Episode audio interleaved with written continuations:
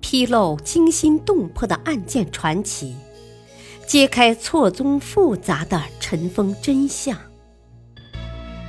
拨开历史的迷雾，探寻悬案、疑案、奇案背后的真相，让悲剧不再重演。欢迎收听《古今悬案、疑案、奇案》，播讲汉乐。第一章：名人去向悬案。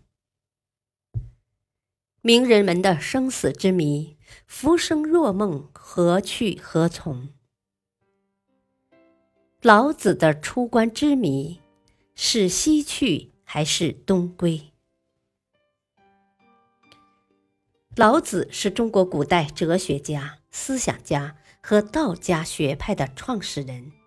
他一生最大的成就就是开创了道家学派，并为后人留下了一部五千余言的《道德经》。司马迁《史记》记载，老子姓李，名耳，字伯阳，谥号丹。因而人称老聃，曾做过周王室管理藏书的史官，后来隐居不仕。其青牛西出函谷关后，莫知其所终。到底老子为什么要出关呢？老子出了函谷关之后，是往哪个方向走了呢？这无疑是难以解开的谜题。有史实记载，老子曾西出函谷关，被官令尹喜强而著书，留下了中国思想史上的巨著《道德经》。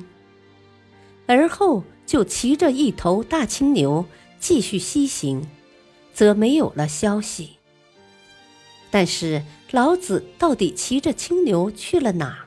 真的如史书所言，西行而去了吗？这引起了很多考古学家和历史学家的兴趣，但是至今没有得出很确凿的证据。有人说他西出大散关，经流沙奔印度去了，并说他到印度传教，教出了释迦牟尼这样的大弟子。历代不少人认为此说只是道教为了抬高自己、贬低其他宗教而捏造出来的。而有人说，晚年的老子在甘肃临洮落脚，为归隐老者炼内丹，养生修道，得道后在临洮超然台飞升。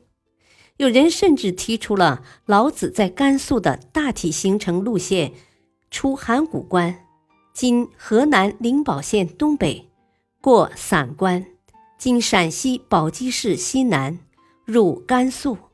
经由天水、龙溪、临洮、兰州、酒泉等地后，又回到龙溪驿，落户临洮，最终在临洮东山飞升，去世。老子在临洮飞升后，其子嗣在此繁衍生息。唐太宗李世民所修氏族志称，李氏凡十三望，以陇西为第一。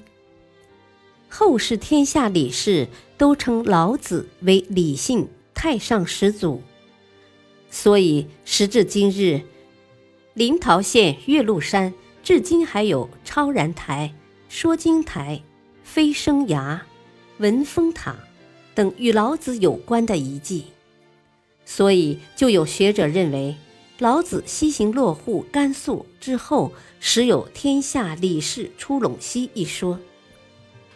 但是这些西去的说法虽然颇为传神，却因为缺乏有力的证据而显得有些苍白。当然，还有很多人认为老子不是西去，而是东归。《庄子·天道篇》有一段记载，叙说了老子离职后便离开周氏而归乡养老了。老子的故乡位于今天的河南省鹿邑县，离孔子所在的曲阜不远。孔子还曾拜访过老子，也就是传说中的孔子问礼。